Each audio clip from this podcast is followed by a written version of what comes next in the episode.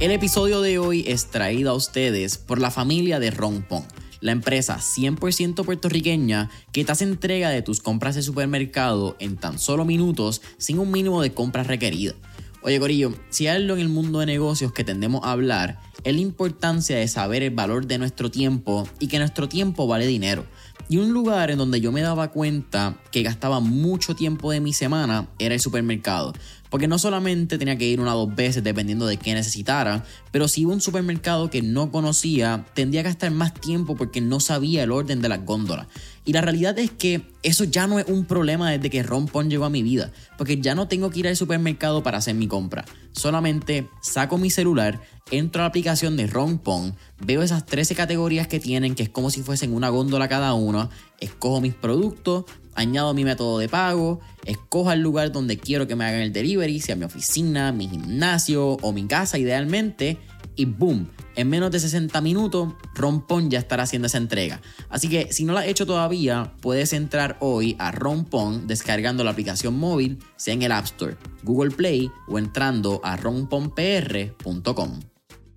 Y lo que pasa es que estamos en una sociedad que la gente quiere las cosas que rápido.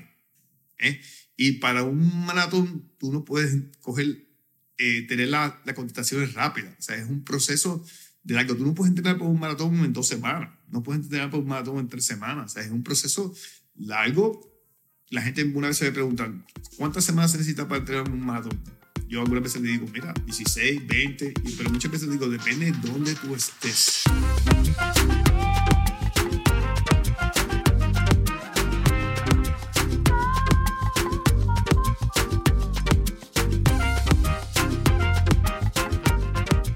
¿Qué es la que hay familia? Mi nombre es Jason Ramos y bienvenidos a Mentores en línea, un podcast donde hablamos con los empresarios e influencers responsables por las marcas más destacadas, para que así conozcas quiénes son tus mentores en línea.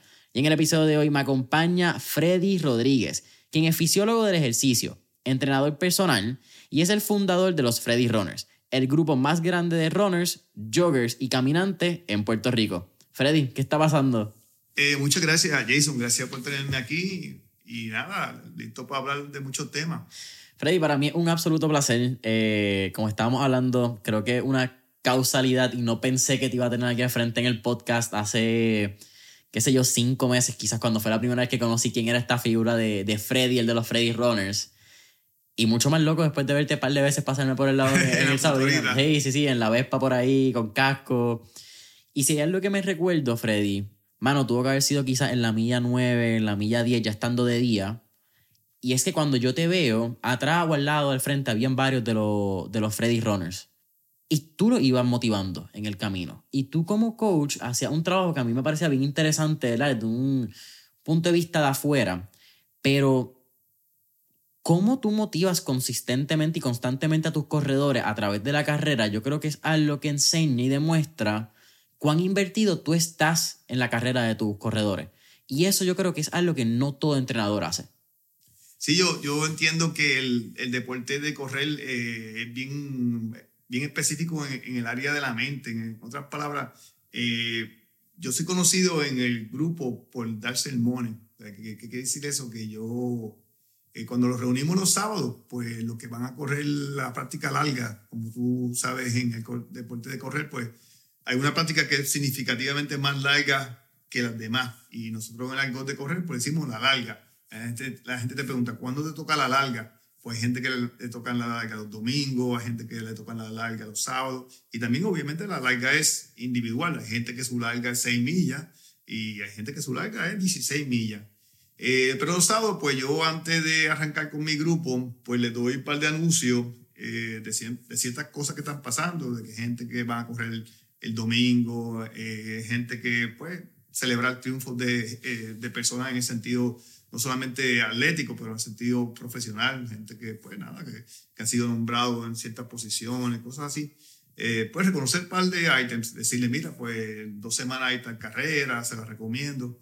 Pero también trato de decir un sermón, y básicamente un sermón es en el sentido de, de que sean agradecidos, de, de que están físicamente allí, ¿sabes? De que eh, hay muchas veces que la gente te dice, ah, me tocan 20 millas. entonces lo dicen con esta actitud como que me toca. Mira, dale gracias a Dios que tú puedes hacer 20 millas. Y que no solamente que tú puedes hacer 20 millas, que tú tienes los medios económicos para montarte un avión y ir a Londres, para montarte un avión y ir a Berlín. O sea, que muchas veces damos eso por, por, por sentado. Por sentado cuando hay un montón de gente que quisiera estar en tu posición de poder, de poder tener esa situación económica y esa situación de salud que te permita hacer ambas cosas. Porque hay gente en Puerto Rico que quizás quisieran ir a correr a Chicago, a correr a Londres, a donde sea, pero sus medios económicos no los tienen. Quizás tienen más habilidad que mucha gente, pero no tienen la situación económica. Y entonces cuando tienes ambas cosas, pues lo que debes dar es eh, gracias a Dios de que puedes, que tienes la, la, tienes ambas habilidades, la, la, económica y, y, que tu situación de familia, lo que sea, te lo permite. Entonces, la otra cosa que yo tengo que decirle a la gente cuando la gente tiene, se, se acerca a un evento dicen, yo tengo miedo, ya, ya empezaron los, nervios,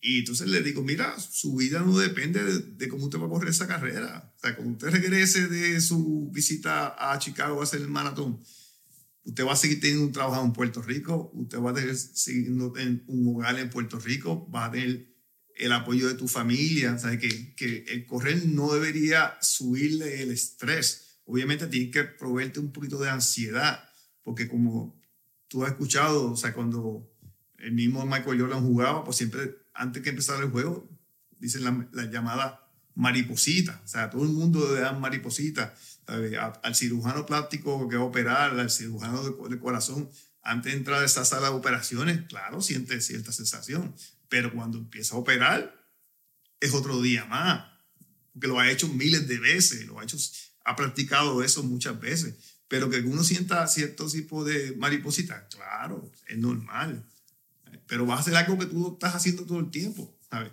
Eh, yo no, yo no podría ir mañana postular eh, en una corte a defender a nadie porque no estoy cualificado para eso. La gente que están allí sí están cualificados para hacerlo. Pues de la misma manera, si tú practicas los sábados, practicas en la semana, hiciste todos los entrenamientos o hiciste gran parte de los entrenamientos, pues debe estar exitoso, debe ser exitoso ese día. Me parece bien cool que tú menciones el hecho de que tenemos que dar gracias por estar saludable. Y qué lindo que lo menciones, porque aunque yo lo mencioné en el episodio de la reflexión del Sabrina, eso fue parte de mi visualización de camino al evento. De camino al evento, yo tengo un playlist que utilizo cuando voy a dar charla y cuando me voy a parar en tarima. Y ese mismo playlist lo utilicé para esos 30 minutos de mi casa a Levitown. Okay. Y parte de esa reflexión fue yo decir, ¿sabes qué? Yo doy gracias porque puedo hacer esto. ¿Sabes cuánta gente quizás que no tienen la salud física, que están enfermos, que quizás no tienen una pierna, que quizás les falta eh, una habilidad motor, que no pueden hacer el evento y desearían hacerlo y ese es su sueño, como que yo quiero hacer un, quizás un evento de fondismo a larga distancia y yo que tengo la capacidad para hacerlo, estoy aquí y la puedo hacer. Y yo creo que eso fue parte de lo que me dio una sanidad mental antes de llegar al evento, porque era como que, ¿sabes qué? No importa qué pase, ya yo hice el trabajo. Eh, yo estuve 16 semanas entrenando. El fin de semana pasado hicimos 13 millas. Lo que pase una vez suene esa campana, suene ese silbato, arranquemos. No está en mi control. En mi control está un paso que dé y el próximo que lo va a seguir. Pero me parece bien lindo porque deja de ser una carga y empieza a hacer, sabes que esto es algo que yo quiero hacer y esto es algo que yo estoy haciendo porque puedo hacerlo, porque tengo ese privilegio de hacerlo.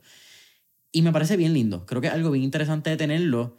Y dos, que el, lado económico. El lado, cuando empieza a entrar ya al lado de correr, correr no es un deporte barato. Es decir, ah, tú tienes buenas tenis, buena nutrición, de momento tú dices, ok, esto es un privilegio económico que yo tengo, ¿me entiendes? Porque uno puede correr descalzo. Uno, uno, puede hacerlo. Que sea saludable y que sea lo más eficiente y lo más beneficioso para el atleta esos son otros 20 pesos. Eso me parece bien lindo que menciones que esos, eh, esos dos lados son como que lados de estamos aquí, vamos a dar gracias y vamos por encima que lo que queda hacer el trabajo. Y yo creo que otro día yo estaba viendo una literatura que donde estas dos personas están teniendo una conversación y una le dice a la otra, una está en el deporte, por ejemplo, de baloncesto y esta persona está en el deporte de correr y le dice, mira, eh, la de baloncesto le dice, ustedes los corredores lo tienen más fácil porque lo de ustedes, el libreto ya está escrito. O sea, en otras palabras, si tú estás como un dirigente de baloncesto, pues tú no sabes qué tipo de defensa va a usar el otro equipo. Tú tienes una idea de lo que va a hacer el otro equipo, pero entonces tú tienes que ajustarte a lo que tú ves a ese día allí. Si, tú estaba, si tú piensas que iba a usar una zona 2-1-2, pero de repente cambiaron a dos zonas 2-3, pues tú tienes que estar haciendo ajustes en la mitad del juego, ¿verdad? Y entonces de repente, pues este jugador que era el mejor jugador de ellos, pues se lastimó, entonces para atrás en otro tipo que juega otra posición diferente. A lo que te quiero llevar es que en el correr, el libreto está escrito, porque tú sabes que cuando tú llegues a la milla 10 vas a encontrar una cuesta pues no te debe tomar por sorpresa porque está escrito, ya está ahí, que va a haber una milla, una cuesta en la milla 10. O sea, es como cuando la gente te dice, ah, la cuesta de los Sagaray me mató. Pero si tú sabías que estaba allí, no se añadieron última hora. O sea, que tú tienes que hacer un plan emocional con lo que ya tú sabes. Y tú sabes que cuando tú, si tú vas a correr un maratón de 26 millas, vas a correr Chicago, vas a correr Ponce, vas a correr el, maratón de Berlín, tú sabes que cuando llegues a la milla 18, pues el cuerpo te va a empezar a faltar factura. ¿Qué tú te vas a decir cuando estés en la milla 18 para tú poder sobrepasar esas próximas millas? Eso es lo importante. Pero no te puede tomar sorpresa que vas a estar cansado, porque obviamente el cuerpo se va desgastando a medida que van pasando las millas. Pero el correr tiene eso ya fijo, que todo el mundo sabe lo que se supone que pase. Obviamente hay días que tú de repente pues, no tienes nada en la bola, como decimos en el alcohol, que sale las primeras millas y te sientes un poquito rusty, ¿entiendes? Pero lo demás está escrito, ¿entiendes? Eh, como cuando la gente me dice, cogieron un medio maratón y me dice, las primeras tres millas yo me sentía bien, pero claro, tienes que sentir bien, pero te quedan nueve millas, te quedan diez millas. Tienes que saber dejar la energía, porque las primeras millas las corre cualquiera. A mí me gusta decir que las carreras básicamente empiezan cuando tú llevas el 70% de la distancia. ¿Eh? Porque en otras palabras, si tú vas a correr 26 millas, la carrera empieza en la milla 18, en la milla 20, en la milla 21. Eh, en un 5K, la carrera empieza la milla 2 la primera milla la corre cualquiera. Y eso, las emociones, como estábamos mencionando antes que empezáramos a grabar, pues te pueden, te pueden sacar, ¿entiendes? Porque tú tienes esa adrenalina, tú sabes, estás fresco, eh, hiciste, como dicen en el argot, el tapering, bajaste entrenamiento, eh, descansaste, pues todas esas cosas te se favorecen. Si tú corrías por la tarde, pero está corriendo por la mañana, pues te favorece, porque el clima va a estar más fresco. Todas esas cosas se juntan eh, y uno tiene que controlarse. Eh, pero o sea, lo, importante es que tú dejes que las emociones, o que ya tú hagas ese, ese, ese, repaso emocional de lo que va a pasar. Como yo voy a, o sea, como básicamente tú lo haces desde la noche antes, pues tú tienes toda la ropa ya preparada, ya tú sabes lo que vas a hacer en el desayuno. Por eso te quiero decir que el libreto, contrario a otros deportes, que hay una serie de interrogantes, eh, el juego de pelota. Pues el juego de pelota, tú sabes que ellos tienen un derecho, un pitcher derecho, tienen un pitcher zurdo, pero no sabes si que, en qué momento van a traer el relevista que es zurdo o el relevista que es derecho. Entonces tú tienes que hacer el ajuste. Pues tú, si trajeron un, un relevista zurdo, pues tú tienes un bateador derecho, pues tienes que entonces quizás poner un pin hitter, pues todas esas cosas tienen que estar jugando ese juego de ajedrez, pero en el correr no, en correr el libreto está ahí, ¿entiendes? Especialmente cuando tú lo estás haciendo como competidor contra el reloj. Me explico, cuando tú tienes, cuando tienes un atleta de alto rendimiento, pues más pendiente a, lo que están haciendo los demás claro. alrededor de él, ¿entiendes? ¿Qué patrón se está utilizando de ritmo? ¿ves? Eso es otro 20 pesos, pero la gente con muy corriente el libreto está escrito. No, no, no, no, debe haber sorpresa. O sea que si tú vas a Cuamo, sabes que vas a coger la cuesta en la milla nueve y pico. ¿Cómo es que se llama esa cuesta? que es la Ajoillo, sí, de, que te quedas sin, sin, sin aliento. ¿eh? Y eso es lo importante, o sea que tú no puedes decir, ah, encontré la cuesta de Ajoillo. No, si tú sabes que estaba allí. O sea que si te fuiste fuera de ritmo, esa primera milla, en, en Cuamo, cuando se celebraba Cuamo por la tarde, pues se llenaba. Cuamo en, un momento, eh, Jason, eh, era de los sitios que más gente se concentraba en, a la misma vez en Puerto Rico. Se metían 100 mil personas. Para ver el evento. Sí, bueno, entre comillas. Sí, sí, ajá, porque pasa, sí, porque era como que eh, es cuando más motoras tú podías ver, eh, ¿sabes? Era como que motoras por todos lados, era como que en la comunidad de la gente que tiene motoras, era como que ese día nos encontramos todos en Cuamo y venían motoras de todas partes de, Puerto Rico, había música en vivo, había fiestas patronales, el pueblo lo cerraban al mediodía de tanta gente que había. Eh, ¿Qué pasa? Que entonces eh, era un happening, o sea, se llenaba. Y entonces, pues en la milla 3 es la plaza. Entonces, pues la plaza pues están los familiares tuyos, las amistades tuyos, la gente que están jangueando. Entonces, cuando había una frase que decía en el correo que decía, todo el mundo pasa bien por la, por la plaza. Todo el mundo pasa bien por la plaza. Claro, porque llevas tres millas. Entonces tú quieres que tu familia te vea, tú sabes, derechito, que te vean bien, ¿entiendes? Y entonces, pues, muchas veces la gente pues se, se dejaban por las emociones, porque, ¿sabes? El- tú pasar por allí, pues tú quieres lucir bien, ¿entiendes?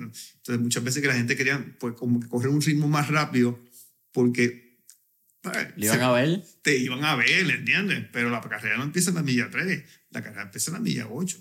Interesantísimo. Mm. Y me parece bien loco que lo digas porque para mí el Sabrina comenzó y se puso heavy la milla 11. En Ah, la- sí, En la sí. milla 11 fue donde el juego mental entró y fue como que, ok, te quedan 5 millas, lleva 11, no vamos a parar aquí. Como que nosotros no hemos llegado tan lejos para solamente llegar tan lejos.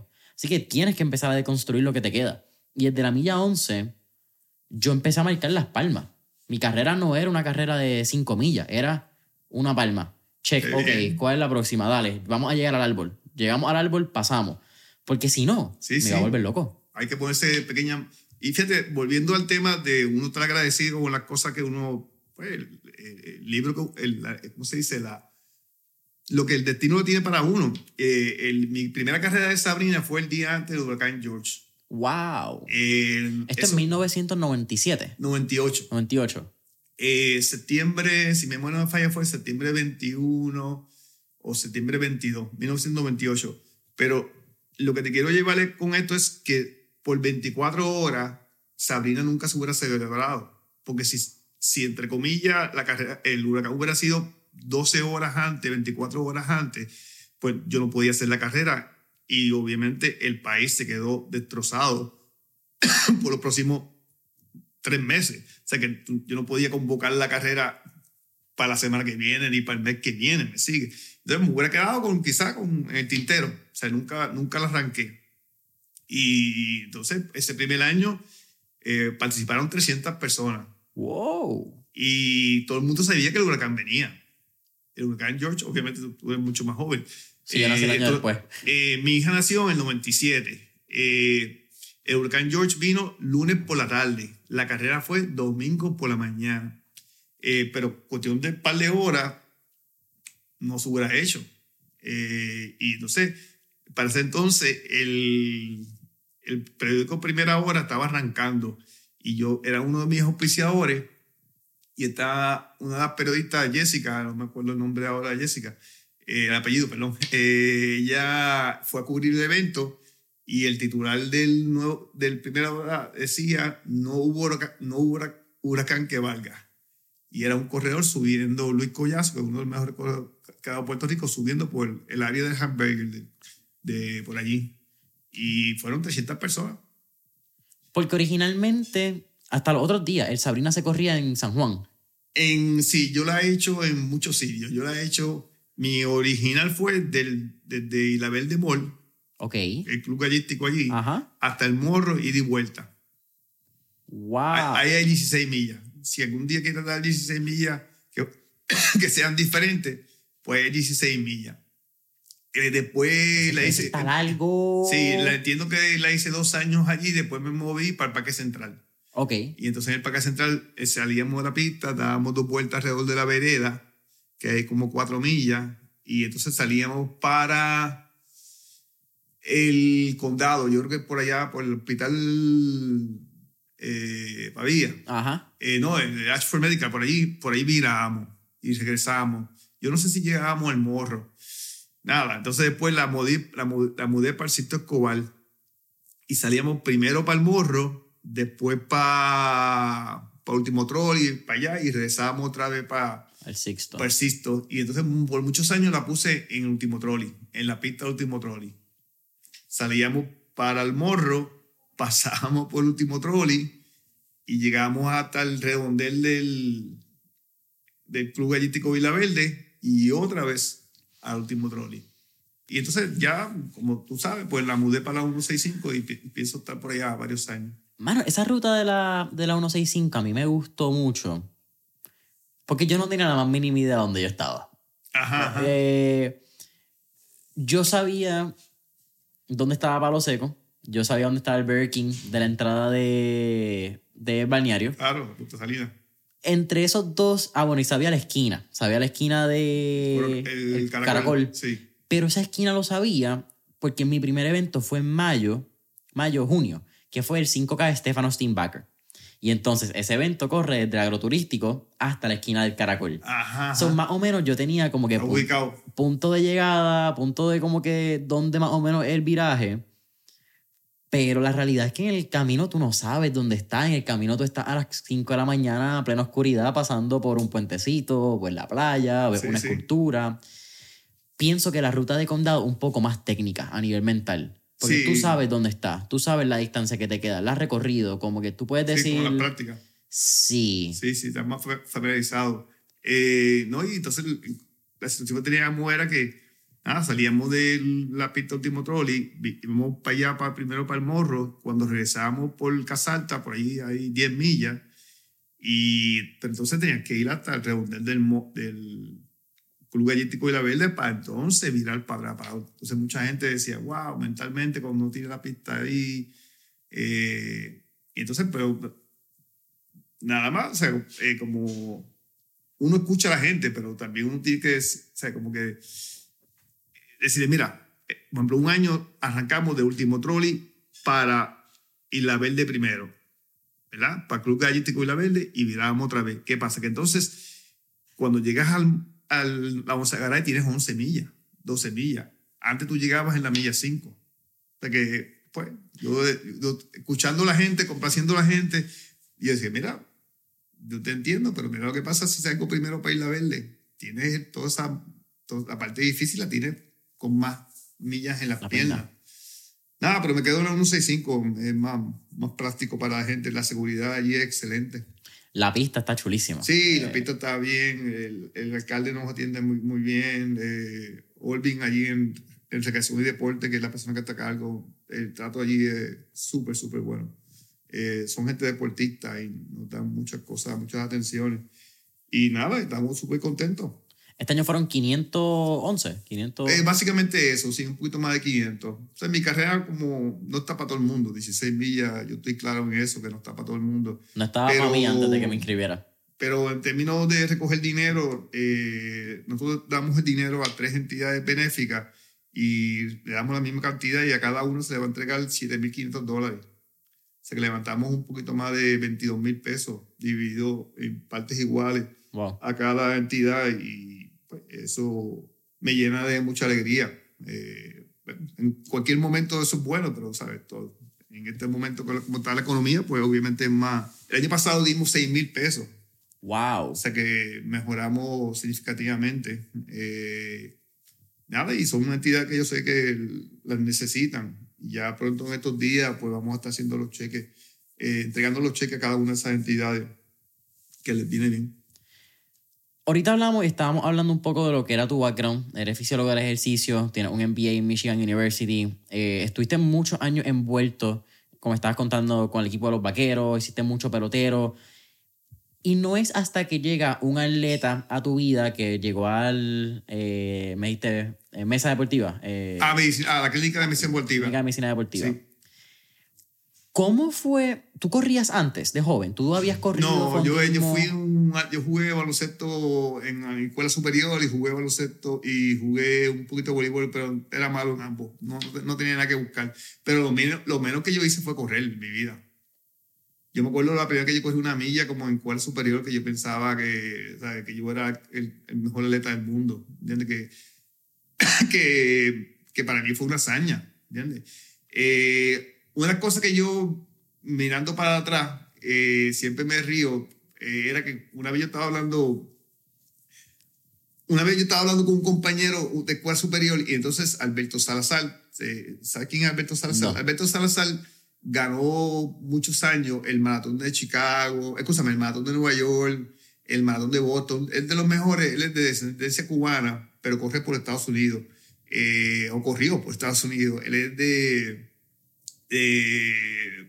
no sé si es de Florida, pero fue de la, crema de la crema, entonces él, para ese entonces no había pues el cable TV como que hay ahora, entonces el único maratón que tú podías ver que yo entiendo que era en vivo, era el maratón de, de Nueva York.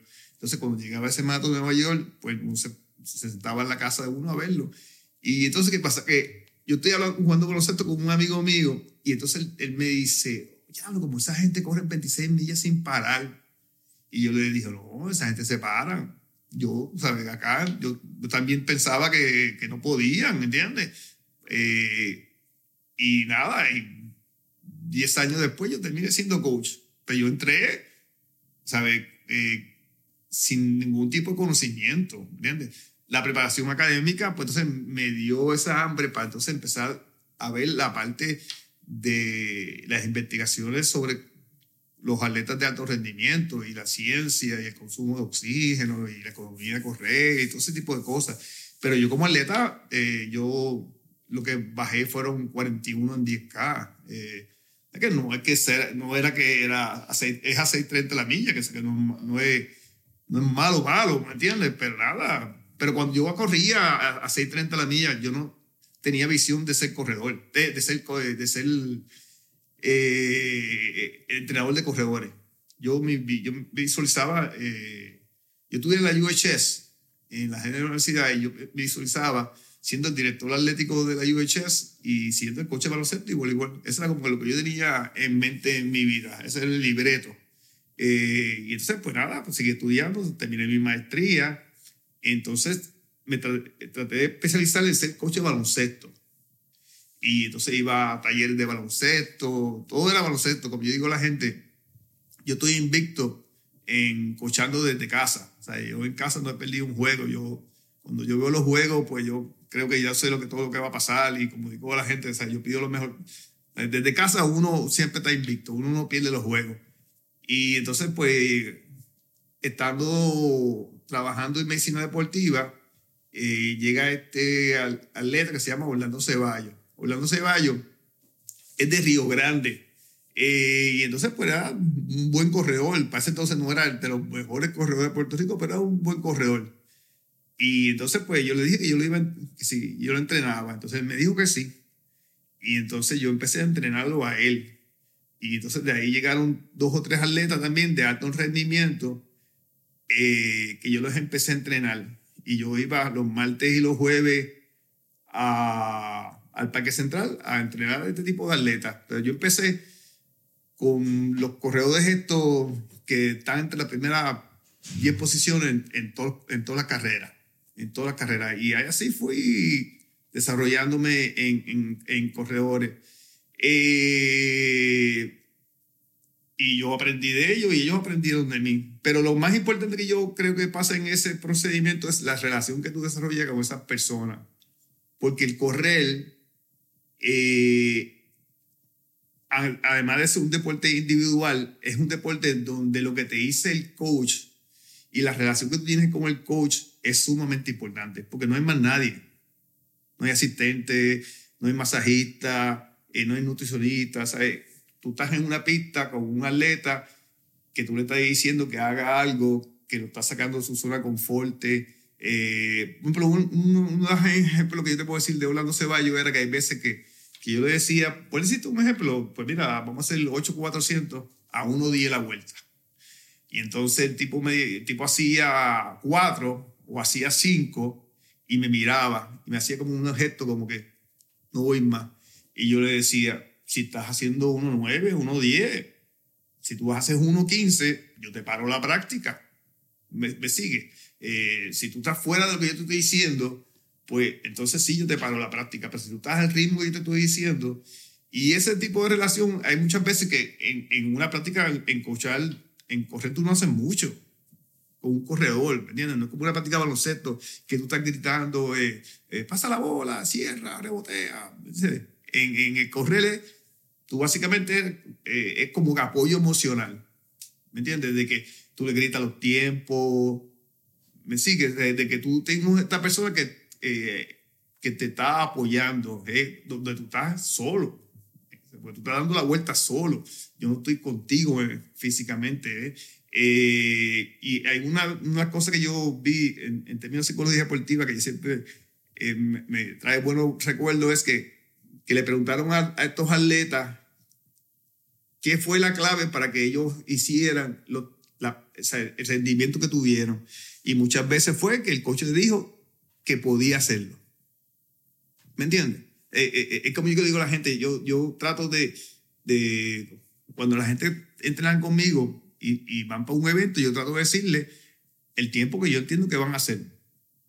¿A, base de qué? A base de las prácticas que me han hecho y a base de, de los eventos que me han hecho. O sea que si tú, eh, Jason, tú vienes de mí y corriste 210K, hiciste, por decirte un ejemplo, los 50, y vas a entrenar para el mato de, y vas para San Blas, pues yo me dejo llevar por esos dos 10K que tú acabas de hacer, 10, eh, acabas hacer los meses antes de San Blas y la práctica que yo te veo haciendo y yo te digo, mira Jason, yo creo que tú debes hacer X tiempo en San Blas.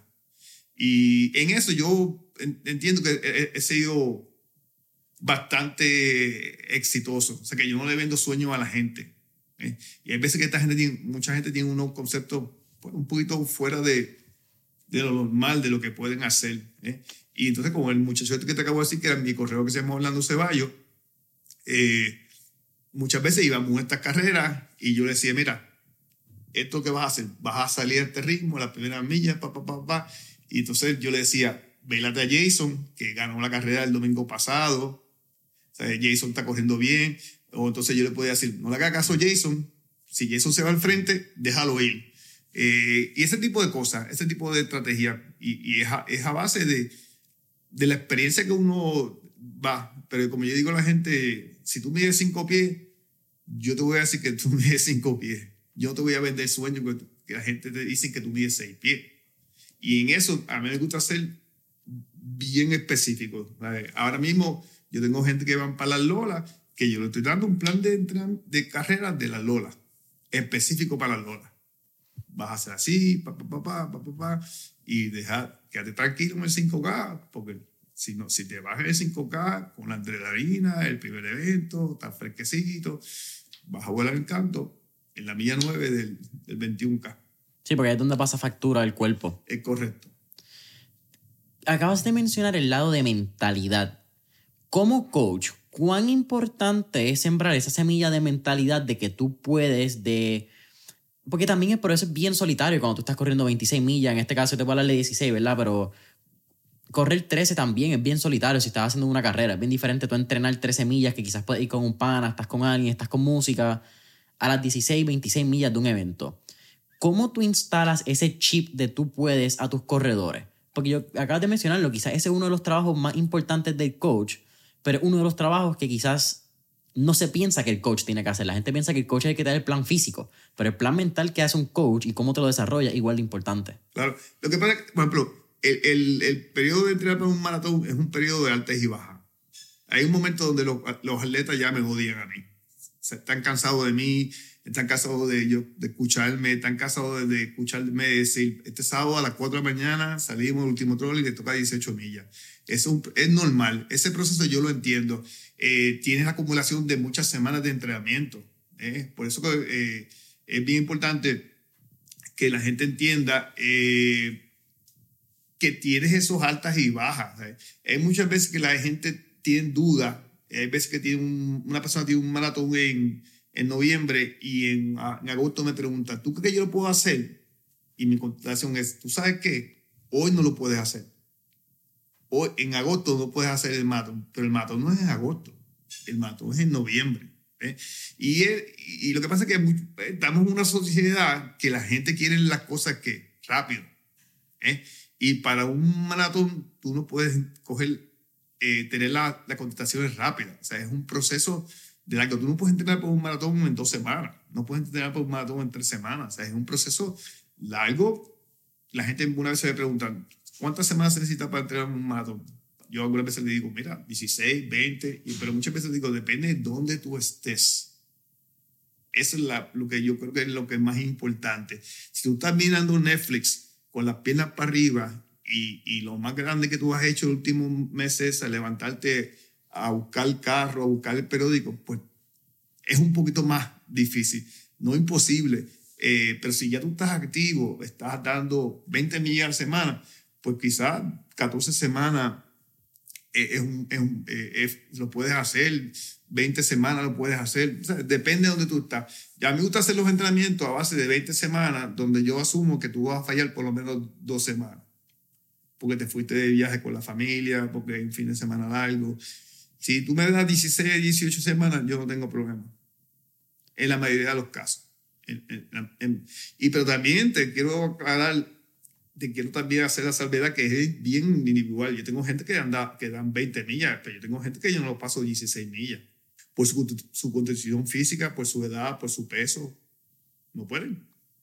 Porque estarían haciendo 5 horas y pico de entrenamiento un sábado y no van a poder recuperar, los van a dejar, los van a dejar demasiado de machacado y, y no, no, no, vamos a tener mucha ganancia. ¿eh? Eh, y entonces, por eso que es bien importante es que los entrenamientos sean genéricos, eh, no sean genéricos, que sean individualizados, porque no todo el mundo puede hacer 20 millas. Yo tengo gente que después de Sabrina, yo le di varios días libres, pero yo tengo gente que después de Sabrina, el martes fueron a hacer repeticiones. Yo cogí una semana sin correr. Por eso, de nuevo, y tú eres una persona joven y estás en buen peso. Eh, pero por eso que no se pueden hacer los entrenamientos genéricos. O sea, por eso que muchas veces la gente me dice, ah, yo estaba entrenando con una aplicación eh, de tal. Y bueno, pues esa aplicación no sabe que tú vives en, en, en ¿cómo se llama? En, en Cuamo. Y no saben que tú vives en Naranjito, que cuando tú cojas para la izquierda tiene cuesta y cuando cojas para la derecha tiene cuesta sea, no es lo mismo tú vivir en Coamo y en Naranjito que entrenar en Bayamón, que entrenar en Cataño, que entrenar en el Condado, que entrenar en Puerto Rico, donde tienes que coger humedad y, calor todo el tiempo. ¿eh? Y por eso pues, yo trato de hacer los entrenamientos individualizados o los hago individualizados y los hago semanal. Porque eso de los otros fallos que tienen muchas de estas aplicaciones o estos programas que tú compras en internet, que te dan ocho semanas adelantado. Y nadie tiene ese libreto de la vida tan estructurado que tú puedas garantizar que tú vas a tener ocho semanas de entrenamiento perfecto. ¿Me sigue lo que te quiero decir? Sí, sí, hay semanas que quizás vas a hacer las 20, hay semanas que quizás te lastimaste algo y, vas a 15. Correcto, y Jason, y situaciones personales. O sea, se te, te, enfermaste, se enfermó tu esposa, se enfermó los nenes, tuviste COVID, eh, fuiste para el concierto de aquel, pues, pues, eso es lo que, por eso que cuando la gente me dice, eh, ¿cuántas veces tengo que entrenar? Y yo digo, mira, yo no impongo. Yo básicamente lo que digo, usted me dice qué día usted puede entrenar. Porque si yo te digo que son cuatro y tú puedes tres, no, nos estamos engañando, porque ya empezamos mal. O sea, vamos a hacerlo de un punto de vista que tú, a base de tu estilo de vida, de tus compromisos familiares, de tu compromiso de trabajo, tú puedas. Es como tú tener una persona o sea, de, a, dieta y decirle, ah, lo que tiene que comer es pescado y el tipo no le gusta el pescado. Pues no vamos para ningún lado. Estamos hablando ahora mismo de entrenamiento y qué cool que lo traigamos porque yo creo que hay una eh, misconcepciones, malconcepciones, no sé cuál es el término en español, eso es una traducción al garete, ¿verdad? Misconceptions en inglés, de un anglicismo ahí tirado en arroz habichuela. Pero lo que yo me di cuenta, ahora que estoy, ya pasó Sabrina, ya pasé el evento, ahora estoy entrando más en cómo lo podemos hacer de manera efectiva, mirando tanto San Blas como el maratón que estábamos hablando de Chicago, hemos estado viendo algunos de los maratones que hay en Estados Unidos. Pero hay un factor que el entrenamiento en zona 1 y en zona 2, a nivel aeróbico, a nivel de ritmo del corazón. Y normalmente son tipos de entrenamientos bien tediosos, porque son quizás entrenamientos donde tú vas a un paso bien bajito, no es el paso óptimo de carrera, no es el paso óptimo, ¿verdad? Desde que está viendo afuera, va a un paso trotando. Pero ¿cuáles son los beneficios de entrenar este tipo de zona y entrenar a un ritmo, ¿verdad? De desarrollando el lado aeróbico más que el anaeróbico. Y si, también si quieres entrar en una pregunta antes, ¿cuál es la diferencia entre, no sé si el sistema o el, ¿verdad? el, lado aeróbico y el anaeróbico? Porque se habla, pero yo creo que no entendemos realmente el beneficio de cada uno. Bueno, eh, lo que pasa es que eh, básicamente la analogía que me gusta decirle a la gente que la gente quiere, tienen que, quieren un penthouse, ¿verdad? Amoroso, ¿verdad? Pero quieren hacer todos esos pisos antes del penthouse. La gente quiere, eh, pues, salir de la zona de confort, pero, o sea, tú tienes que hacer el, el, como yo digo a la gente, muchas veces la gente cuando empieza conmigo, pues yo lo pongo a correr y entonces ellos entienden de que el paso que yo le estoy dando es un paso muy suave.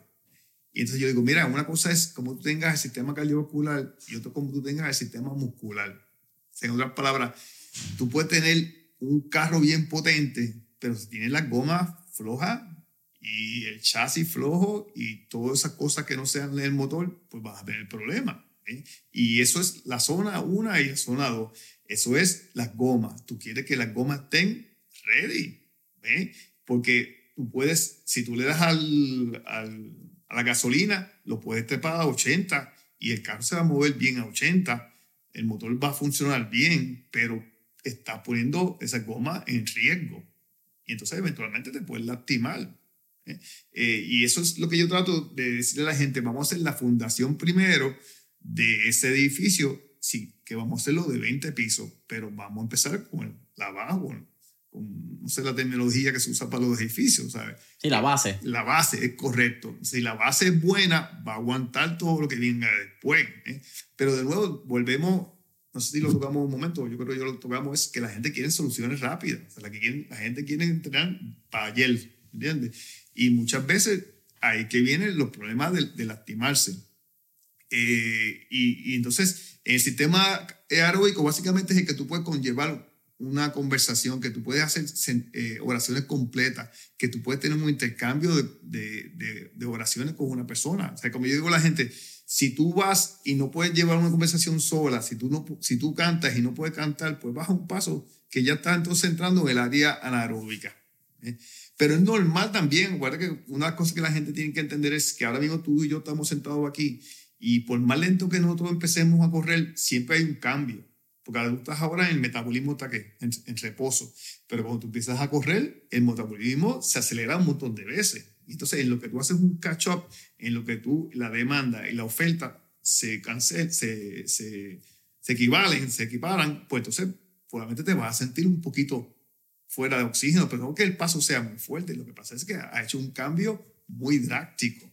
Por eso que uno debe empezar a paso de tortuga. Una cosa que que a mí me pasaba con, de casualidad con ese muchacho, con el Ceballo, era, él vive por Río Grande, y entonces yo tenía gente que, pues algunas se lo veían corriendo por 65 Infantería, por por Carolina, por, por Río Grande, y me decía, oye, yo vi a fulano corriendo, eh, ayer iba bien suave, ¿ves? Entonces ellos creen que porque es un motor potente, porque es un atleta de alto rendimiento que corre a 450 a la milla 10 kilómetros, o sea, 6 millas corridas sin parar, porque cuando tú lo ves al otro día, lo vas a ver a 4.50 la milla. No, ¿me entiendes? Él iba suave porque tiene, es como le llaman el, el, el, el entrenamiento este de, de extremo, o sea, eh, polarizado, que tú bajas a los extremos. Cuando van cogiendo bien lento, corren bien lento, pero cuando van cogiendo bien rápido, pues corren bien rápido, o sea, cogen en los extremos. Y eso es lo que la gente no entiende. A mí me pasa mucho con los corredores que, que yo le digo, cógelo suave, entonces corre a este paso. Y entonces me dice, ah, que yo me sentía bien. Pero en realidad están cogiendo básicamente a un minuto más lento de lo que ellos pueden llevar un paso un 10K. Y eso no es lento. ¿Me sigue? Entonces yo le digo, traten de llevar, correr por menos un minuto y medio, dos minutos y medio más lento de su paso de 10K. Porque ahí que tú vas desarrollando hay que tú vas desarrollando muchas cosas fisiológicamente ¿eh? y tienes este cuerpo mucha, mucha base. ¿eh? Por eso que no sé si tú, ahora es que tú eres nuevo en esto, pero muchas de las cosas cuando la gente van a correr con los, estos periodistas de diferentes partes del mundo que son corredores, van a correr con los kenyanos y una de las cosas que siempre te van a decir es lo lento que ellos empiezan corriendo. ¿eh? son Ferraris, pero empiezan en zona escolar. ¿Eh? O sea, no es que empiezan, son no Ferrari y empiezan a 65 millas por hora. Ellos empiezan en zona escolar y siguen subiendo, siguen subiendo. En un momento, depende de la distancia que estén haciendo, pues empiezan a mover. ¿eh? Pero, a ver, eh, por eso que son, ¿sabes? Lo, como yo obviamente no tengo un Ferrari ni, ni un carro de esos caros, pero la mayoría de la gente que tú saben que tienen carros de esos carros no lo usan, no le meten paleta todos los días. Cuando lo usan los domingos, los sábados, uh, pero los otros días van suaves y es la misma energía del corredor. Hay días que tú dejas toda la energía y hay días que tú lo que haces es conllevar la conversación. Algo también que, que tiene interesante, quizás hablando un poco desde el lado del entrenamiento, algo que tiene interesante Kenya es la altura. Tiene una muy buena altura y eso entiendo que ayuda mucho al, al a, tu adaptabilidad por la falta de oxígeno que hay. Claro. Algo que sí he tenido la oportunidad, lo estábamos hablando también antes en del, como yo llamo, el pre-podcast session, antes de entrar a la grabación per se del podcast, es la humedad que hay en Puerto Rico y cómo esa humedad nos da un beneficio cuando vamos a carrera en Estados Unidos. Háblame un poco de eso, porque yo creo, obviamente, el que vive en Puerto Rico y que corre en Puerto Rico es normal. Pero ¿qué beneficio de momento tenemos cuando nos vamos a un maratón de Nueva York, que ahora en noviembre, si no me equivoco? Sí, creo que el primer domingo de noviembre. Sí, noviembre 6. ¿Qué beneficio tenemos por esa humedad, por esa, eh, las condiciones del clima en Puerto Rico que nos dan una ventaja? ¿Y cuánto más o menos uno tiende a bajar? Obviamente varía por persona. Bueno, lo que, lo que, yo creo que el aspecto fisiológico, hay muchas veces que la gente dice que entrenar calor es, es, tan beneficioso como entrenar en altura. ¿eh? O sea, que si tú puedes, eh, si tú puedes, como que se sienten investigaciones que te dan ese, ese tipo de, de que más o menos son iguales.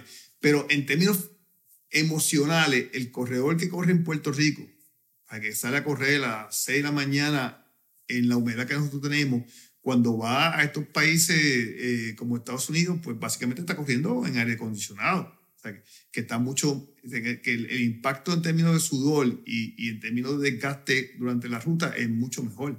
Por eso que una de las cosas que yo trato de decir positivamente a, a, a los atletas cuando están entrenando es que cuando llegue ese día de la carrera, no solamente van a correr mejor porque las condiciones ambientales van a ser favorables, ¿eh? pero también van a correr descansados.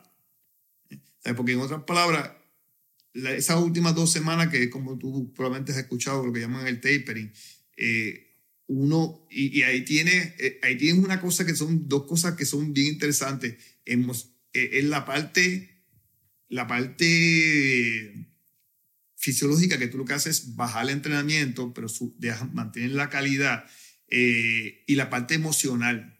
Que, como te quiero decir que la parte emocional es que nosotros somos seres humanos de uso y costumbre, ¿verdad?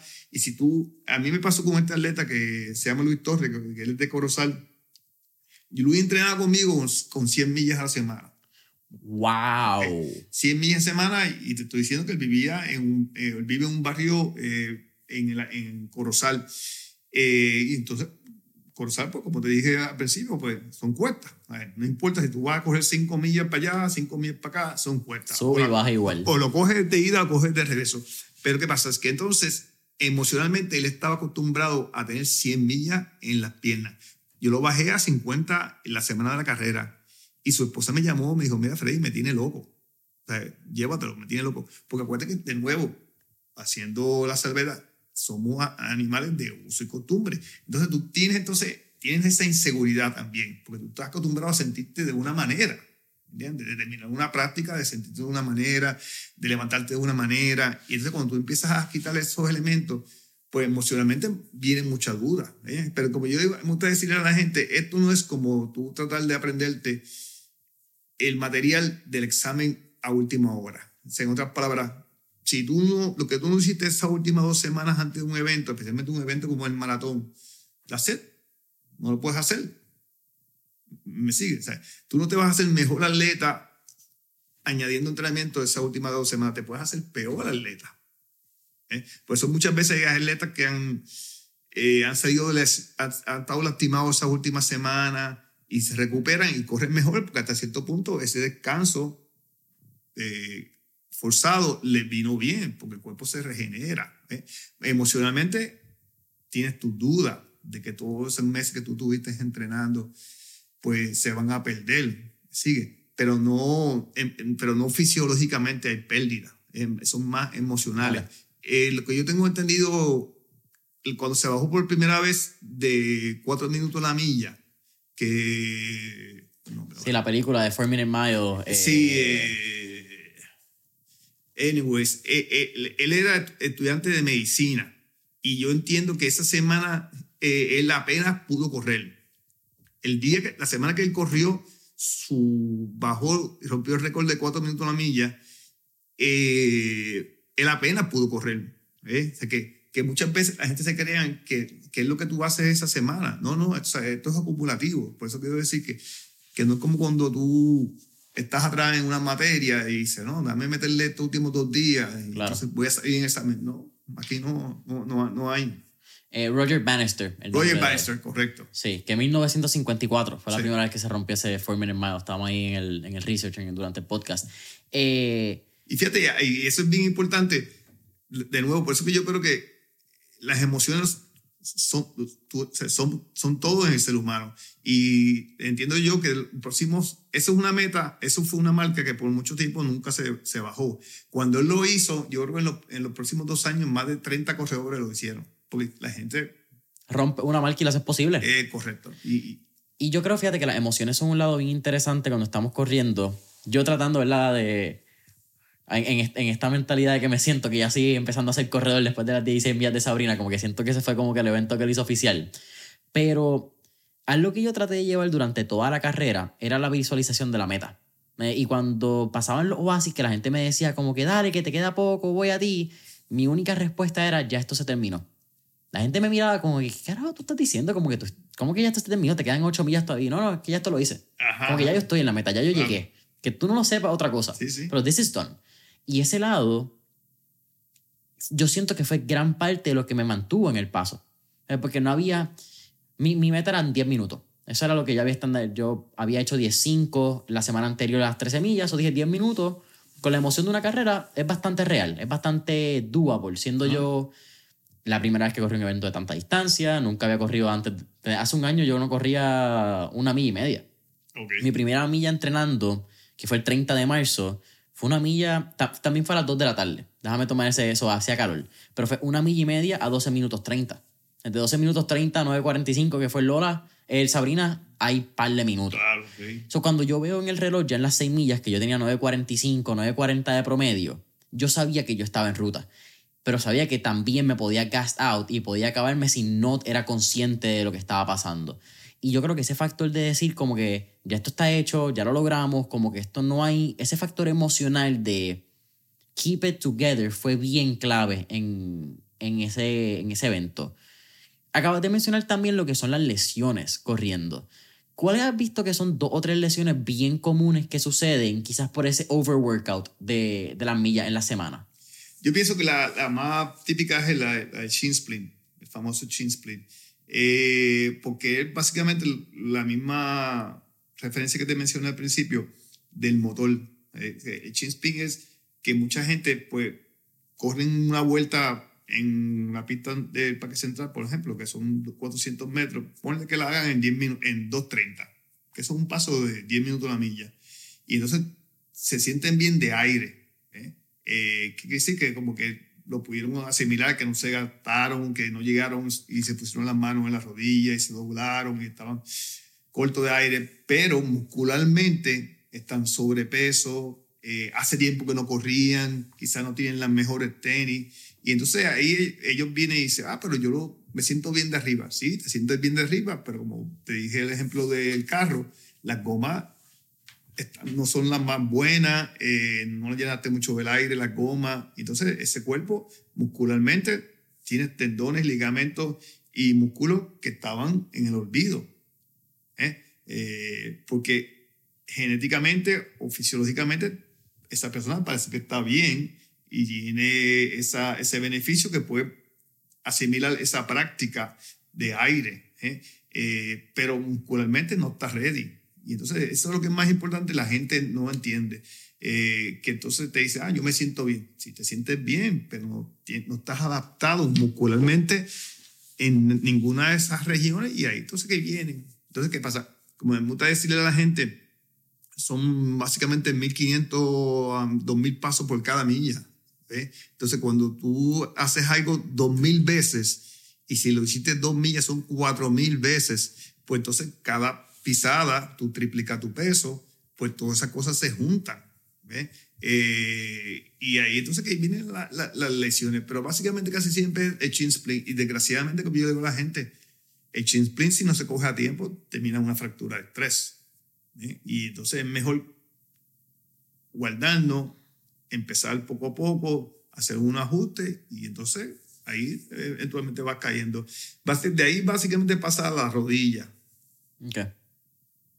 Eh, pero, ¿sabes? El correr, el correr puede ser para mucha gente, pero lo más importante es dónde tú lo haces y, y la variabilidad. ¿eh? por eso que no sé si tú has visto muchas veces que la gente corre en, en, en, las pistas, corren a favor del reloj y también corren en contra del reloj. Eh, ¿Por qué tú corres en contra del reloj?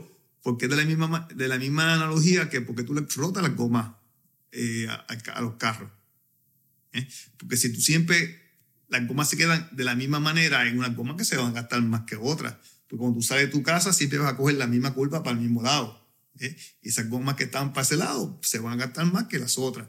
Y entonces, por ejemplo, yo cuando yo estudiaba en Estados Unidos, en la pista que yo corría, eran ocho vueltas una milla. O sea que si tú vas a dar tres millas, son 24 vueltas. Entonces, cada vez que, o sea, estas pistas, Jason, de 200 metros, que básicamente tú das dos vueltas, das tres pasos y estás cogiendo una curva. Cuatro pasos, estás cogiendo una curva. Entonces, lo que hacían en Estados Unidos era, en mi universidad era, lunes, miércoles y viernes corría a favor del reloj y martes y jueves corría en contra del reloj, de la, de la manecilla del reloj. Y entonces, en las pistas, eh, en las pistas, eh, no está escrito, pero mucha gente tienen esa manera que calientan. Eh, por ejemplo, los, míos casi siempre calientan en contra de cómo van a correr eh, las repeticiones o el trabajo que vayan a hacer en las pistas. ¡Wow! Súper interesante. Sí, eh, es así. Porque si tú vas a estar dando cinco millas para un lado, por lo menos esa milla de calentamiento y esa milla de enfriamiento, las da para el otro lado. Yo me acuerdo hace tiempo, cuando yo trabajaba en medicina deportiva, que yo atendí a una muchacha y le di esa sugerencia. Y la muchacha como en dos semanas me llamó, me dijo, mira, esa sugerencia que me dice, porque ella sé, todas las vueltas que ella daba, las daba para el mismo lado.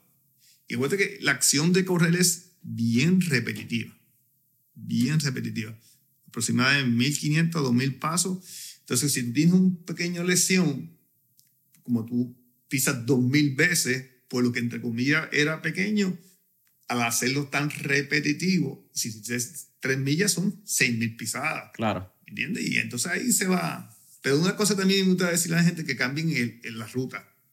¿eh?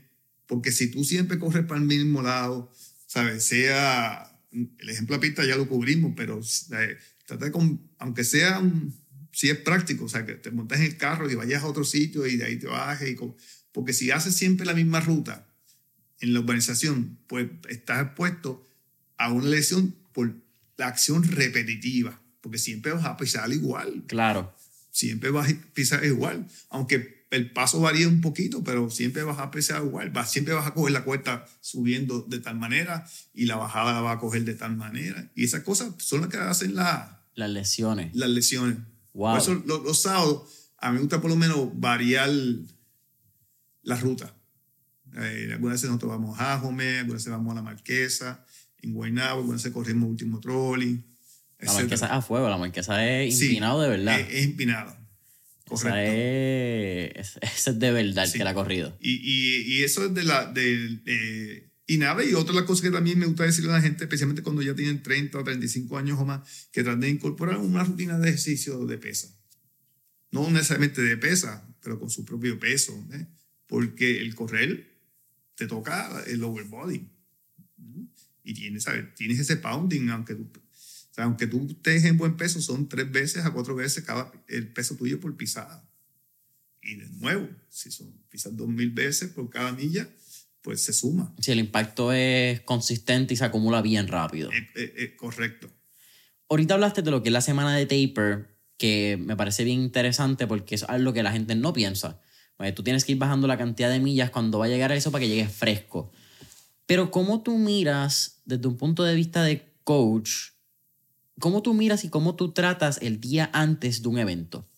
Cómo tú tratas y cómo tú manejas las emociones de tu atleta, pero tanto las tuyas. Porque creo lo que estábamos hablando, tú estás bien invested, estás bien invertido. La palabra debe ser invertido, estoy tratando de buscar una palabra, pero you're, you're fully committed, estás comprometido con el éxito de tu corredor. Eh, el éxito del corredor también es un éxito tuyo como coach. ¿Cómo tú manejas esos días? ¿Qué pasa por tu mente? ¿Qué tú le, qué chip tú le insertas a tu atleta? ¿Cómo es ese día antes de un maratón como quizá Chicago? Bueno, una de las cosas que yo quiero aclarar es que pues, una de las cosas que a mí me gusta eh, promover es que la gente no corra en el día antes. Nada. Nada, nada. Interesante. Eh, yo tengo gente que han hecho, que se han inscrito en 5K, muchos de estos maratones grandes, el maratón de Miami, el maratón de Chicago lo hace, hay varios maratones, yo creo que Nueva York lo hace, hacen un 5K antes. Eh, y hay gente del, que van a hacer el maratón que lo hacen, y hay gente que no van a hacer el maratón, pero hacen ese 5K. Eh, yo soy de, persona de, descanso. Yo, yo pienso, yo tengo población que yo, eh, yo tengo atletas de alto rendimiento que yo los puedo coger dos o tres millas antes, el día del evento. Escúchame, antes del día del evento, segunda palabra, si corren el domingo el maratón, corren dos o tres millas. Pero de nuevo, esos son gente genéticamente bendecido. O sea, gente que tiene una facilidad de recuperación que no la tiene la persona común y corriente. ¿eh? que, o que tú los ves y tú dices, ah, ese muchacho es corredor. Eh, pero tengo gente que no lo tienen y, necesitan todo el descanso. Todo el descanso. Yo he visto cuando el puente, cuando la carrera del puente se daba eh, por la tarde, yo, yo, yo, yo vi corredores de Kenyano que corrían por la mañana. Ese, ese evento y Zambla eran los eventos que más Kenyanos traían, ¿verdad? Por eso. Pero, pero en otras palabras, a la, o sea, yo no puedo decir a los corredores míos o la gente común y corriente que corren en Puerto Rico que el día que tengan un 10 por la mañana hagan dos o tres millas por la tarde, porque no, no tienen la facilidad de recuperación, ¿me entiendes? O sea, de nuevo, son, los no son gente que cuando Dios dio la habilidad estaban bien a frente en la fila. Y entonces, ¿qué pasa? Que yo pienso que es el, el, es el descanso lo más importante. O sea, ya, eh, de nuevo, como te mencioné la analogía de los estudios, o sea, tú no puedes hacer nada a semana de una carrera que te haga mejor corredores. Puedes hacer algo que te haga peor corredor. Sí, eso es como cuando también uno quiere estudiar todo el examen el día antes porque no estudió dos semanas es correcto. antes. O sea, eh, básicamente, yo lo que siempre estoy diciendo, mira, especialmente la alimentación, no inventen. O sea, lo mismo que tú hiciste para todas las largas, lo que vas a desayunar el, el, domingo, eh, las tenis, eh, no sé, de nuevo, yo sé que como tú eres nuevo en esto, pero muchas de las cosas que uno le dice a la gente es, y la gente dice, ah, contra, no había pensado en eso. Pues si te le pide la maleta, pues tú te llevas en, carry-on, tú te llevas las tenis, claro. te, llevas la, te llevas la ropa, todo ese tipo de cosas. Pero es, es otra práctica más. O sea, es, es, otra práctica más, pero al revés, tú tienes que visualizar que toda esa gente van a verte ahí, que va a estar en, la, en, mejor, en, uno de los mejores maratones del mundo, eh, que ya todo está hecho, que tú hiciste el entrenamiento, que hiciste la práctica, todo ese tipo de cosas. O sea, básicamente reforzarle el, el, todo, lo que tú has hecho. ¿eh? Eh, por eso mí me gusta, yo soy fanático de, de que la gente corra. Y yo creo que está generación de ahora, la gente le gusta correr. Cuando digo correr es competir. ¿eh? Por eso yo corro eh, carrera con Sabrina eh, y otras carreras antes de los maratones para que la gente vayan y se prueben. Porque mi analogía es que el maratón es el examen final y yo quiero saber cómo tú vas aprendiendo el material para el examen final. Yo no quiero, entonces, ¿qué pasa? Y eso es una cosa que tiene bien importante en las carreras, que tú empiezas a bregar con las emociones. Tú tienes el día antes de Sabrina, ya, tengo una carrera mañana, estás nerviosito, es que desayuno, que como, o sea, estás pensando en la carrera. Entonces, si tú no has corrido por cuatro o cinco meses, todas esas emociones las tienes, ¿verdad? tu reacción la tienes al palo esa semana, porque no has hecho ninguna de tus tareas antes. Entonces, si tú has corrido un par de carreras, tú dices, no, no, yo corrí bien en Sabrina, yo corrí bien el 10K de Cataño, yo hice la práctica, la práctica de 18 millas la hice, sea, el evento, pero uno tiene que probarse, ¿entiendes? Entonces, ahí tú sales de la zona de confort. ¿ah? Sale, sale, sale, te prueba, ¿entiendes? Tú dices, ah, mira, estas tenis me salieron bien, lo que desayuné eh, era bueno. Sí, vas a hacer eh, esas pruebas, ese traer en error, correcto, que funciona. Por ejemplo, una cosa que yo, eh, que, no, por ejemplo, los, los oasis, no sé cómo tú haces para tomar agua cuando tú practicas por ahí, pero yo a mi grupo le digo, mira, Tú no puedes dar una conferencia de prensa en el oasis. Tú tienes que coger el agua y seguir. Porque cuando tú vas al maratón de aquel y el maratón de allá, tú no te vas a parar. Bueno, tú bajas la velocidad. Eh, tú coges el agua, los gators y después sigue. Hay gente que camina en los oasis, pues arrancan, pero no te paras. Sí, no para hablar, no para. Correcto, ¿sabes? Y, y entonces, porque tienes que practicar lo que tú vas a hacer allá. Y las carreras son la mejor manera de tú practicar qué va a pasar el, día de, del evento. Sí, eso de los oasis fue algo bien interesante porque yo nunca había corrido el evento. Yo hice un 5K. Un 5K es bien diferente a un 16 millas. la cantidad de oasis eh, es demasiado. Como que de cómo sale, la velocidad, todo cambia. Pero fue bien challenging manejar los oasis en el Sabrina porque no sabía tampoco, ¿me entiendes? Ok, ¿cuánta agua toma ahora? ¿Cuánta agua debo tomar a largo plazo? ¿Cuánto debo coger? Algo sí que hice era que trataba de coger dos vasos. Me veía uno y el otro me lo tiraba por encima. Eso iba más o menos como que probando. Pero ya los últimos fueron bien challenging porque sabía que quedaba poco. Pero las piernas no podían parar porque si paraba en la milla 13, 14, 15, se jodió el bote. Eso fue bien interesante, este ritmo de grab and go. Tira, abre boca, lo que puede entrar bien y lo que no, dale por ahí para abajo. Pero creo que es algo que pues quizás igual con los trials, tú tienes que practicar esa transición, tú tienes que practicar esos cambios. Y eso es lo que a mí me cogió por sorpresa, fíjate, te lo voy a decir. ¿Cómo manejar los oasis? Eh, yo tomé agua, no tomé Gatorade. Algo que también que tuve que aprender fue los gels. Yo no había tomado gels hasta una semana antes. So, el consumo de gel fue algo bien interesante. Cómo metabolizan, cuánto debo tomar, cuánto me... Como que ese tipo de, de pequeños detalles, porque son detalles tan y tan mínimos, pero que pueden afectarte la carrera grandemente. Son cosas que, como tú dices, solamente con exámenes de práctica, que son otros eventos, tú puedes hacer. Y otra cosa es que también yo por lo menos, no sé si está bien o está mal, ¿verdad? Pero yo he aprendido que, y hasta en Puerto Rico, si yo corro a las 6 de la mañana, yo puedo correrte 6, 8 millas sin parar a tomar agua. Yo puedo tener la capacidad de que si me bebo bien, me hidrato bien el día antes, puedo hacer una hora, una hora y veinte sin parar a tomar agua, ¿verdad? Si no hay una, una cantidad de, de sol, una cantidad de humedad que afecte.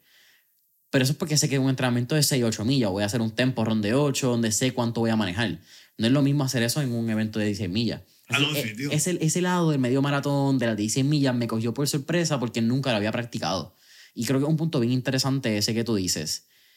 Mira los atletas kenyanos, los atletas de rendimiento cuando pasan por los oasis, a las millas, con un chip y siguen el bien, el bien trial, estuve viendo un video del Ironman de Kona recientemente. Esos tipos pasan, cogen y es así. Eso es como que no es poquito, es abre boca, tira uno, abre boca, tira otro. El buche que cogiste bien, el otro te va a enfriar. Sí. Algo que tú manejas bien interesante, y hemos estado hablando en este podcast, es que tú trabajas con personas, o con muchas personas común y corriente, en el grupo de los Freddy Runners. Y me parece bien cool que hablemos de común y corriente porque eso fue lo que hablé con Pepe y con Beto, y ahora a los panas se hace, hace falta más gente que hagan este tipo de eventos y que sean normales, pienso yo. Como que muchas veces por redes sociales, lo que estábamos hablando de satisfacción instantánea, la gente que lo ve piensan que el que corre esto es Superman, ya es Thor, Iron Man, whatever sea. Pero realmente tú lo puedes hacer, lo que pasa es que toma disciplina, persistencia, consistencia y perseverancia. Que ahora son como quizás cuatro palabras, algunas de esas se repiten en sinónimos, pero ¿cómo, ¿qué elemento tú has visto que es una característica en común en los corredores, en las personas que hacen eventos de, de fondismo. Porque yo creo que tú no puedes, quizás no los puedes poner en una tabla y decir, mira, todos son empresarios, o todos son abogados, o todos son... Pero, ¿qué características en común tienen todos los corredores que hacen este tipo de eventos? Bueno, aunque no es, no, no es la contestación a la pregunta, yo pienso que una de las cosas que yo he visto a través de los treinta y pico, yo tengo casi 40 años de coach, es la participación de las mujeres wow, a mí eso te puedo decir que yo he visto esos cambios, porque antes tú ver una mujer corriendo por el condado, estaba hablando de una mujer que iba a 8 minutos a la milla. Así de menos de nueve, raro. Eh, y yo creo que la carrera original del puente eh, fue la que entonces abrió eso. Y lo otro que también ayudó fue la diva. Ese tipo de carrera eh, abrió la participación a la persona mujer común y corriente. La que va a 10, 11, 12, la que camina y corre. Mi grupo, yo tengo más mujeres que hombres. Mucho más mujeres que hombres. Eh, yo que las Lola son 70-30. 70 mujeres, 30 hombres. Por ciento de, de, participación. De participación. ¡Wow! Sí. Eh, y yo creo, eh, nada, eh, y, y, yo me quito el sombrero ante ella, porque la típica mujer que está por lo menos conmigo, un sábado sale de correr conmigo para cambiarse, para desayunar, para entonces llevar a los nenes al ballet, al voleibol, a hacer las 500 cosas que se hacen a esas edades que los nenes tienen de 2 a, a 12 años. ¿sabes? y, él, y sigue, o sea, ellos cumplen con su tiempo, sacan esas millas ese sábado por la mañana, llegan allí, corren y después siguen. ¿eh? Eh, pero gente común y corriente, mucha gente común y corriente. Gente que, pues, que lo están buscando como terapia, que también está más consciente de su salud ahora por lo de la pandemia, que obviamente tiene un beneficio. Eh, el tú estar en shape eh, cuando tienes pues, ciertas condiciones médicas, además de prevenirle, además de darle calidad de vida en el sentido de que mucha de esta gente pues tuvieron cierto tiempo que no estaban trabajando desde la casa, no salían de la casa y ahora socializan y salen. Sí, el sedentarismo también es una pandemia que no hablamos, pero correcto, en la mayoría de las enfermedades suceden también por un estilo de vida sedentario. Pero lo que yo pienso que, por ejemplo, en mi caso ayuda que la gente ven que son gente muy corriente yo tengo gente que ganan, ganan chavo en, la categoría, en la carrera.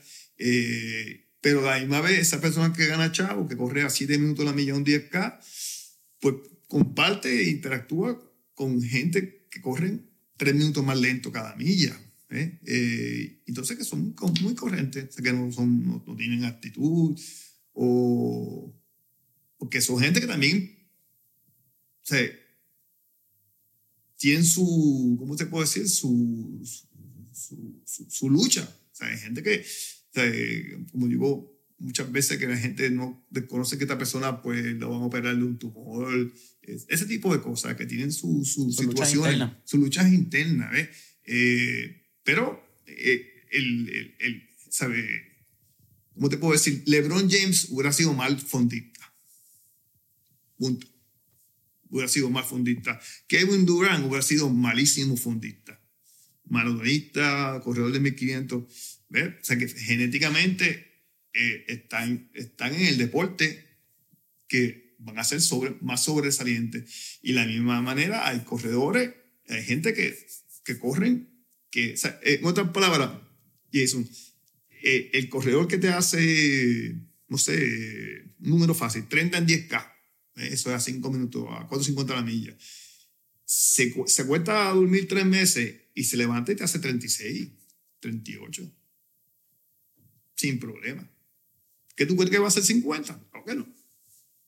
¿Entiendes? Tienen ya ese motor. ¿O para qué? Le va a costar las piernas cuando vuelva a correr. Claro. Pero el motor está ahí. El motor está ahí. Ese motor tú no lo tienes y no lo tengo yo por más entrenamiento que tengas. O sea, más o menos tú mejoras 20% de tu habilidad eh, natural.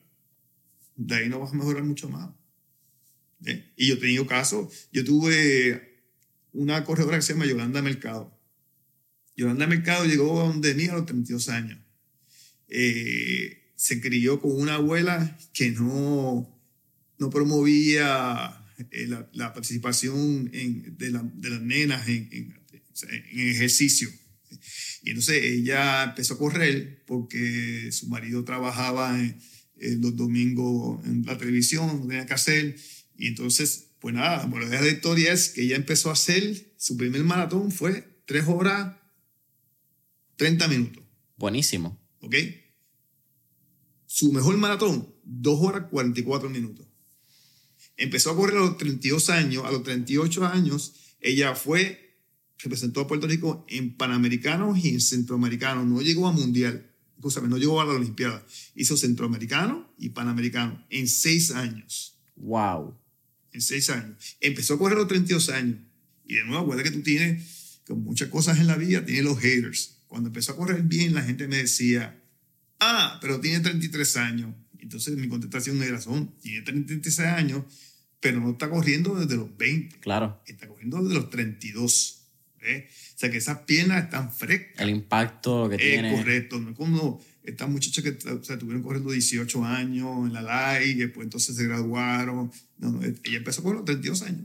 Y, y entonces nosotros, ella eh, de, de 3 horas 30 bajó a 43. Ella tuvo el récord de Puerto Rico en el maratón.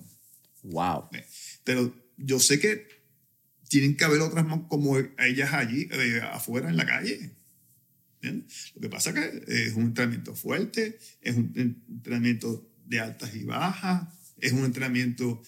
eh, yo discutía con ella, ella discutía conmigo. ¿eh? O sea, que yo... O sea, que en, en el correr yo te voy a poner a hacer cosas que tú probablemente no quieres hacer. Parte de la vida. Es correcto, ¿entiendes? Entonces, yo sé, yo creo que yo sé lo mejor para ti. ¿eh? Base a mi experiencia. Por eso te doy el ejemplo de Ceballos, que te mencioné que, que en la quinta, sexta revisión me miraba, me decía, no voy más. Y le dije, mira, si el tiempo es malo, yo soy el que te quito la práctica. Pero mientras tanto, seguimos la práctica. Y después acababa la práctica y me "Mm, ya. Pero la mente, ¿sabes? Como el diablito ese que te dice, párate. Tu, tu cuerpo te va a decir, y tu, bueno, tu mente te va a decir que te quites antes de lo que tu cuerpo aguanta. Correcto, pero el corredor no hay timeout. Mm, No hay, o sea, yo no entro por ti, yo no te puedo cambiar la zona, no te puedo decir, ¿me entiendes? Yo te puedo dar unas conversaciones previo a la carrera, pero en el momento que empieza la carrera, eres tú contra tú. eres tú contra tú. Y tienes que seguir y va, va a haber millas que tú te sientes bien. Entonces, ¿sabes? Eh, hay millas que tú le dices, pero o sea, lo, lo importante es tú cojas, cuando tú estés en la milla 2, tú te concentras en la milla 2. That's it. No te puedes concentrar en la milla 10 porque no, no ha llegado. ¿Entiendes? O sea, por eso te quiero decir como el ejemplo que yo te decía de los maratones. Cuando la gente me dice en agosto que si están listos para el maratón de octubre, digo, no, pero estamos en agosto.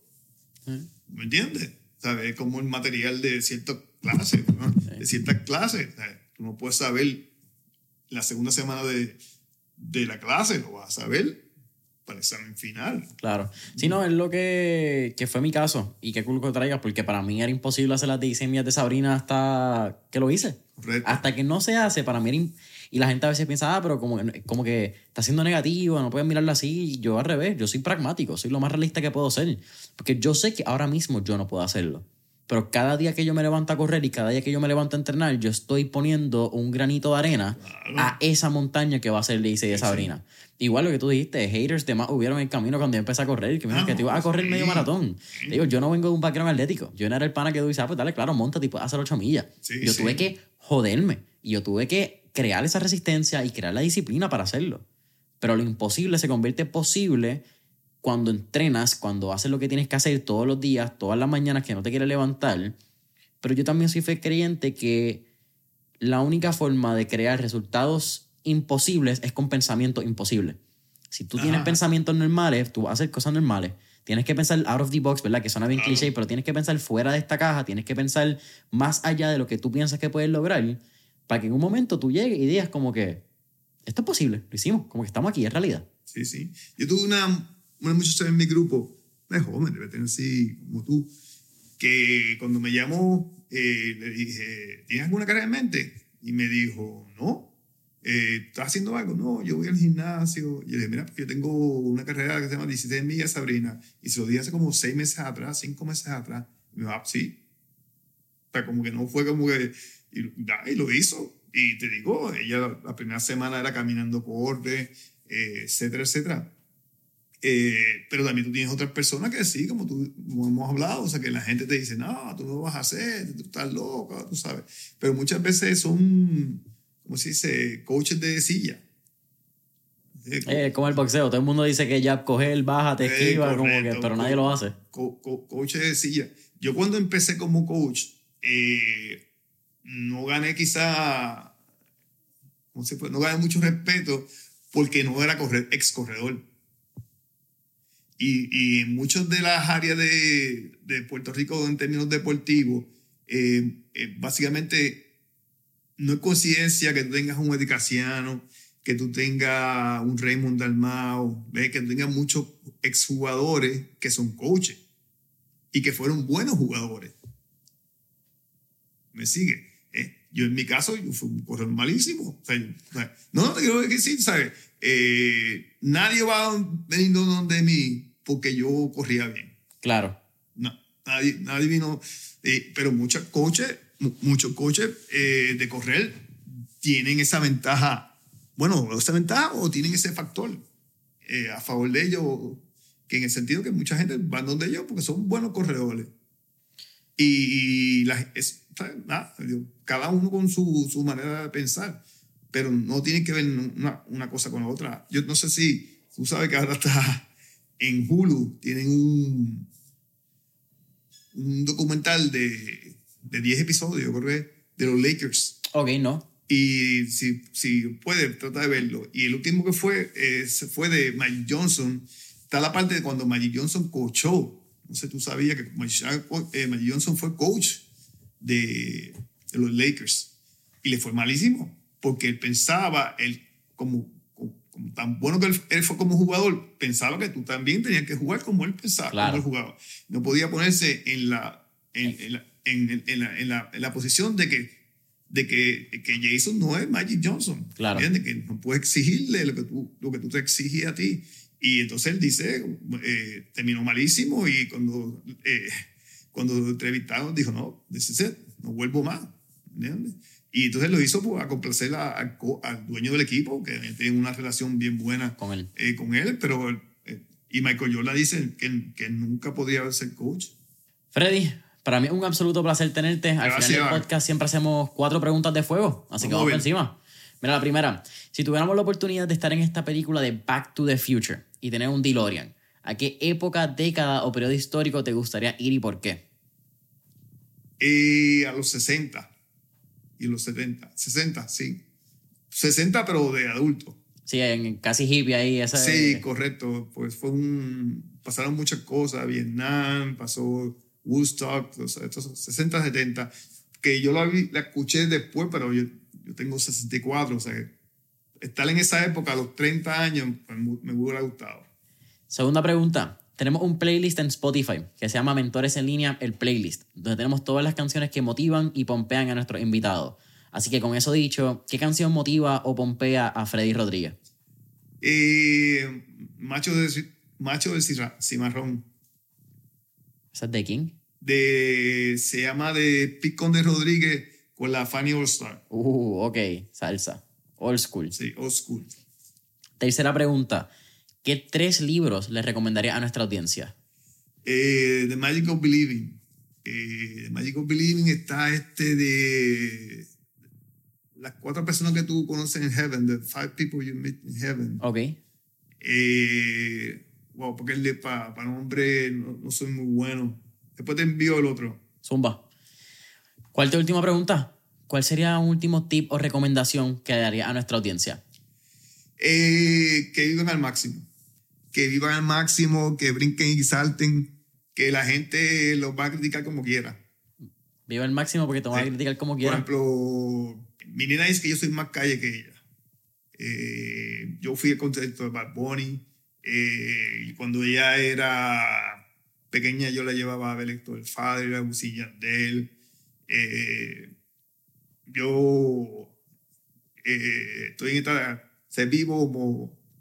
La gente me dice, no, tú no paras la, eh, no para la, la pata. Yo trato de no parar la pata. mi esposa está retirada, tú sabes que así que, pues, podemos brincar y saltar. y yo, nada, muchas veces la gente piensa que no sé, que cuando tú dices brincar, saltar, yo apenas bebo. O sea, que yo bebo un mojito y hacer eh, una, una, copa de sangría, pero trato todos los fines de semana salir por ahí. Boom. Así que en ese sentido, y no me importa que, ¿sabes? que lo que piense la gente, porque como quiera te van a criticar. Freddy, para mí nuevamente de verdad es un absoluto placer, es un privilegio, es un honor tenerte aquí en este, Muchas este gracias. espacio. Jason, a tu orden. Eh, como empecé el podcast, no pensé que te iba a tener aquí. Eh, más loco después de verte un par de veces corriendo, después de verte en las pistas y saber quién eres. Eh, de verdad, un privilegio, te admiro y te, te respeto muchísimo. Muchas gracias. Eh, cuéntanos, ¿dónde podemos conseguirte en redes sociales, los Freddy Runners, si nos interesa entrar al grupo más grande de corredores de Puerto Rico? Pues sí, eh, yo estoy en la Instagram bajo Freddy's Runners. Eh, mi teléfono personal, que es mi secretaria full time, 787-385-4868. Me dejan mensaje y yo los llamo cuando... Pero siempre a la orden y nada. Y, y el año que viene, eh, contento porque vamos a la edición número 25 de la 16 millas de Sabrina. Eh, que 25 gracias a... aniversario. Sí, 25 aniversario, que eh, obviamente yo nunca pensé que iba a ser el evento que, que es. Eh, y, y nada, y, no, y lo último que quiero decir de, de esa carrera, fíjate, cuando nace mi hija, eh, que la razón que la, la- la carrera se hace por, eh, por porque mi, mi esposa y yo perdemos cinco embarazos, eh, pues y el embarazo de mi nena eran dos, pero eventualmente en la semana eh, décima se, se desarrolla la otra, el otro feto, y nada, nac- nació Sabrina. Y entonces, el, poco después de que naciera Sabrina, pues uno de los hijos de Tommy Muñiz, que se, llama Pedro Muñiz, eh, pues Pedro me dice, oye, pues tú no haces una carrera para celebrar el, hecho de que finalmente eres padre. Eh, y entonces, para ese entonces, Jason, lo que había eran 5K, y- no, escúchame, habían 10K en las fiestas patronales de Puerto Rico. Y básicamente, o sea, las, fiestas- fiestas patronales de Puerto Rico son 10 días y el décimo día, que es el domingo, se cerraba con un 10K. Entonces, como había muchas carreras de 10K. Entonces yo no quise hacer otra carrera de 10K y entonces para ese entonces había una carrera que se llamaba las 16 millas a la orilla del mar, que era del puente de Boca Cangrejo al puente de Isla Verde, ida y vuelta. Eh, entonces yo me robé la distancia. Te lo digo porque muchas veces la gente dice, ah, ¿qué pasó? Que perdieron 16 embarazos. No, no fueron 16 embarazos, fueron 5. Pero, y ese es, me robé el concepto. Eh, eh, porque esa carrera duró uno o dos años. Ok. O sea, no tuvo mucho, mucha duración. Y de ahí que, entonces, como la hago en agosto, septiembre, porque la hago como que para entrenamiento, para gente que va a correr maratón. Y nada, y de nuevo, estamos bien contentos, son 25 años, 24 años, eh, y esperamos, pues, hasta que Dios nos dé salud, pues seguir por ahí para abajo. Ya lo escucharon familia, 25 aniversario, eh, septiembre del 2023, en las 16 millas de Sabrina. Pueden conseguir a Freddy Rodríguez en Instagram como Freddy's Runners. Y saben que nos pueden conseguir a nosotros, a Mentores en Línea, en Instagram y Facebook, como Mentores en Línea. De esas cinco estrellitas, tu comentario, tu review en Apple Podcasts, Spotify, YouTube. Y hasta la próxima.